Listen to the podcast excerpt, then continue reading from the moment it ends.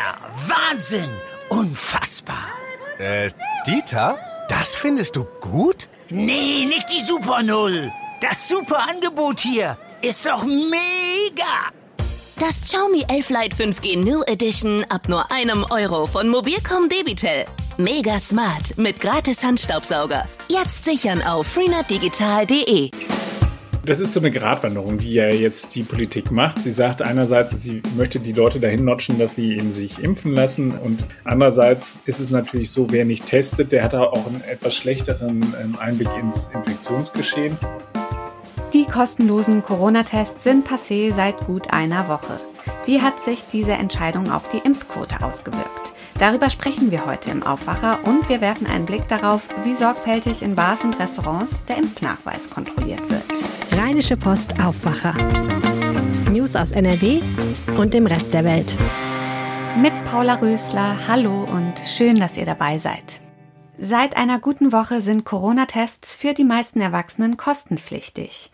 Und die Hoffnung war, dass dadurch die Impfquote noch einmal gepusht wird.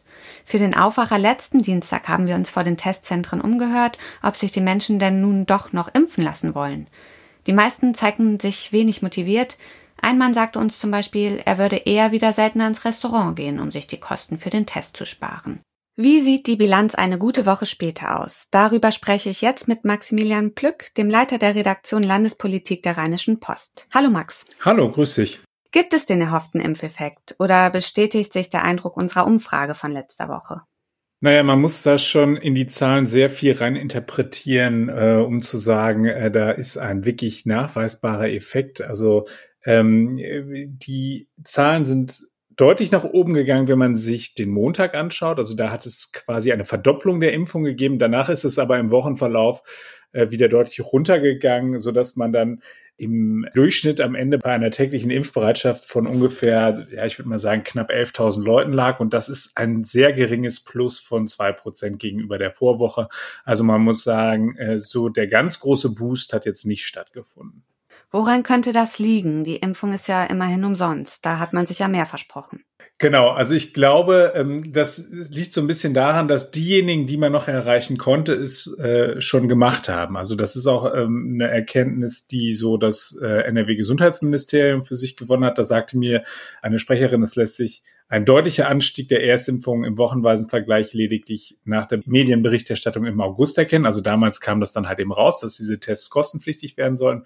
Und da ging es dann deutlich nach oben. Also da war die Impfbereitschaft nahm zu diesem Zeitpunkt schon ab und dann ging es nochmal wirklich nach oben. Also dann waren wir bei Zahlen von täglich 30.000 und das ging dann hoch bis knapp 50.000 am Tag. Also da hat nochmal wirklich was stattgefunden. Ähm, diese Leute sind jetzt erreicht worden und diejenigen, die sich partout nicht impfen lassen wollen, das sind halt eben jetzt diejenigen, die noch übrig geblieben sind. Also es ist, es tröpfelt jetzt wieder. Du hast auch mit dem Chef des Hausärzteverbands Nordrhein gesprochen, Oliver Funken. Wie schätzt er das ein? Geht da noch was mit der Impfquote oder ist es das jetzt wirklich gewesen? Also er ist da jetzt nicht ganz pessimistisch. Er hat gesagt, die kommenden Wochen werden das zeigen müssen, äh, wie sich also aus dieser äh, Umsetzung der 3G-Regeln möglicherweise doch noch was beim Impfverhalten entwickeln kann.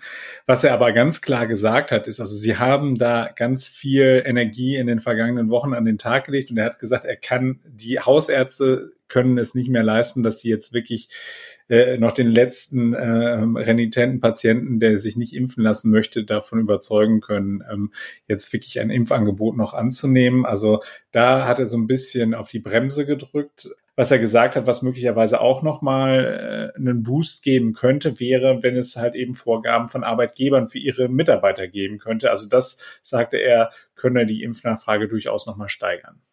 Der Effekt auf die Impfquote ist also ausgeblieben beziehungsweise hat schon im August stattgefunden.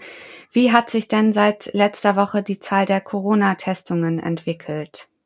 Da scheint es offensichtlich doch äh, eine Reaktion zu geben. Also die, dieser Preis, der da aufgerufen wird von äh, bis zu 25 Euro je Test, der scheint seine Wirkung zu haben und die Leute, die dafür bezahlen müssen, gehen da einfach nicht mehr hin. Also wir haben einen Rückgang, äh, den wir verzeichnen können von 42,5 Prozent. Es gibt immer noch eine hohe Zahl. Ähm, also insgesamt haben sich in der vergangenen Woche rund 825.000 Menschen in NRW auf das Coronavirus testen lassen. und äh, 195.000 von denen mussten eben für den Test bezahlen. Es gibt also immer noch eine relativ hohe Zahl von Menschen, die eben nicht für die Tests bezahlen müssen. Das sind vor allem beispielsweise die Kinder unter zwölf Jahren, für die es ja immer noch keinen freigegebenen Impfstoff gibt.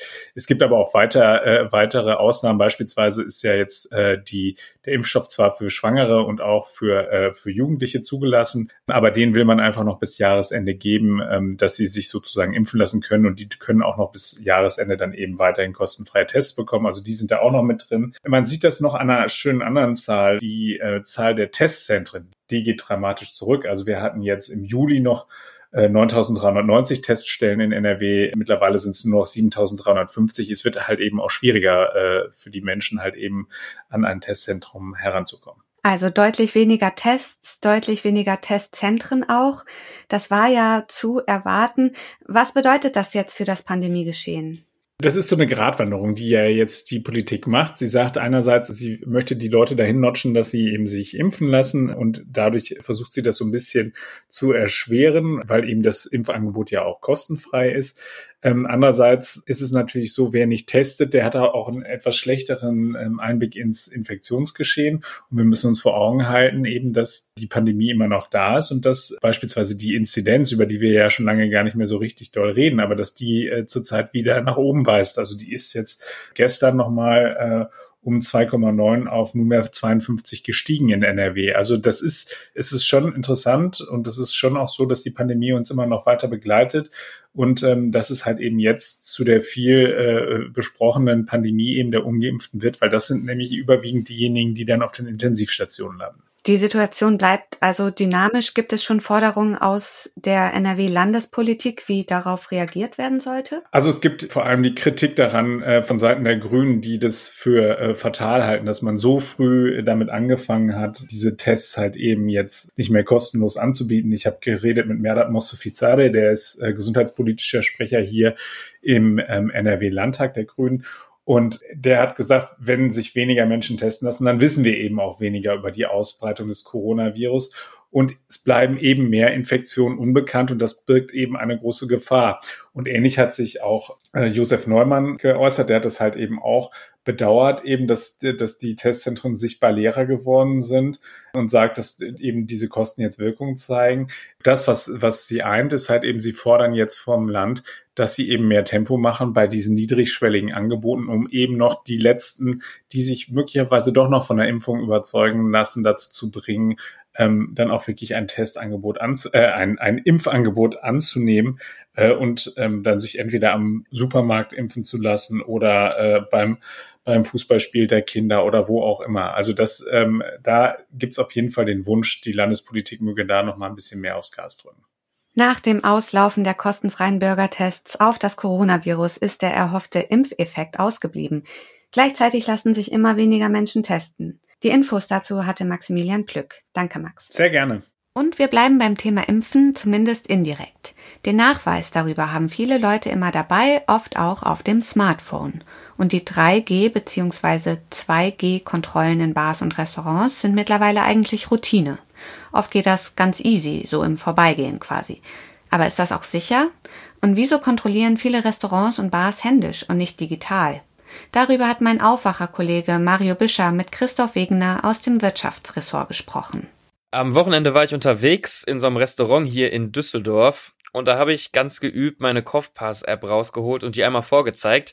Daumen des Kellners ging nach oben, ich konnte essen. Meistens gucken die sich die App aber nur selbst an. Da ist ja aber auch ein QR-Code. Meine Erfahrung ist, niemand scannt das. Christoph, du hast mit Gastronomen gesprochen. Warum ist das so? Dass das niemand scannt, stimmt nicht so ganz. Also ich habe zum Beispiel mit Nikolas Schiffer vom kleinen Düsseldorfer Club Cube gesprochen und auch Roman Weiler von der Diskothek Delta in Essen. Und ähm, die benutzen beide die App, um den QR-Code zu scannen die sagen, das funktioniert schnell, bietet auch eine gewisse Sicherheit und deswegen bedienen sie sich gerne dieser Möglichkeit. Beide benutzen die CovePass Check App. Die kann man sich einfach im Store runterladen, installieren auf dem Handy und damit dann den QR-Code des Gastes scannen. Ähm, da bekommt man dann sofort angezeigt, ob das Impfzertifikat oder der Negativtest auch wirklich sicher ist. Und dazu werden dann noch die Personendaten geliefert, der Name und das Geburtsdatum. Und wenn man das dann noch mit einem Personalausweis zum Beispiel gegencheckt, dann ist es eigentlich relativ sicher, dass das Ganze sicher bestätigt wurde. Ja, und laut Robert Koch Institut wurde diese App auch schon über 500.000 Mal runtergeladen. Das hört sich doch eigentlich nach einer guten Möglichkeit an. Wieso macht das dann nicht jeder?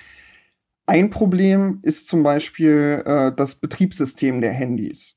Also der Nikolaus Schiffer vom Cube hat mir zum Beispiel erzählt, dass er selbst die App nutzt, aber manche seiner Mitarbeiter nicht, weil die auf den Geräten von, äh, auf deren Geräten nicht laufen. Ich habe mal im Store nachgeguckt, da kann man ja Rückmeldungen geben und äh, da hat sich rauskristallisiert, dass das bei iPhones eigentlich ohne Probleme funktioniert, aber nicht bei allen Android-Geräten. Das Robert Koch Institut hat die Beschwerden aufgenommen und gelobt auch Besserung. Ob sich da in, in nächster Zeit schnell etwas tut, ist natürlich aber noch nicht sicher. Außerdem ist es so, dass nicht alle Gäste auch tatsächlich einen digitalen Nachweis mitbringen. Selbst Herr Schiffer vom Cube und auch der Geschäftsführer von der Delta haben mir erzählt, dass es immer noch Leute gibt in der Schlange, die ihren gelben Impfausweis dabei haben und den kann man natürlich nicht digital kontrollieren. Ich habe auch noch mit einem Duisburger Wirt gesprochen, warum er die Scan-App nicht benutzt und er meinte zum Beispiel, dass das für ihn auch einfach eine Frage des Vertrauensverhältnisses zu seinen Gästen ist. Er möchte nicht, dass die sich bedrängt fühlen, sondern zu Hause bei ihm. Und ähm, ja, jede zusätzliche Kontrolle, also wenn er jetzt zum Beispiel auch noch scannen würde, ist für ihn ja quasi ein zusätzlicher Eingriff in die Privatsphäre von den Leuten. Deswegen lässt er das lieber. Du sagst, es ist ein Eingriff in die Privatsphäre. Andererseits ist das natürlich auch zur Sicherheit der anderen Gäste. Wie ist denn die Vorgabe? Gibt es da ein Gesetz, was die Gastwirte machen müssen, wie die den Impfnachweis kontrollieren? Ähm, das ist grundsätzlich den Gastronomen freigestellt. Das sagt auf jeden Fall die DEHOGA, mit der habe ich gesprochen.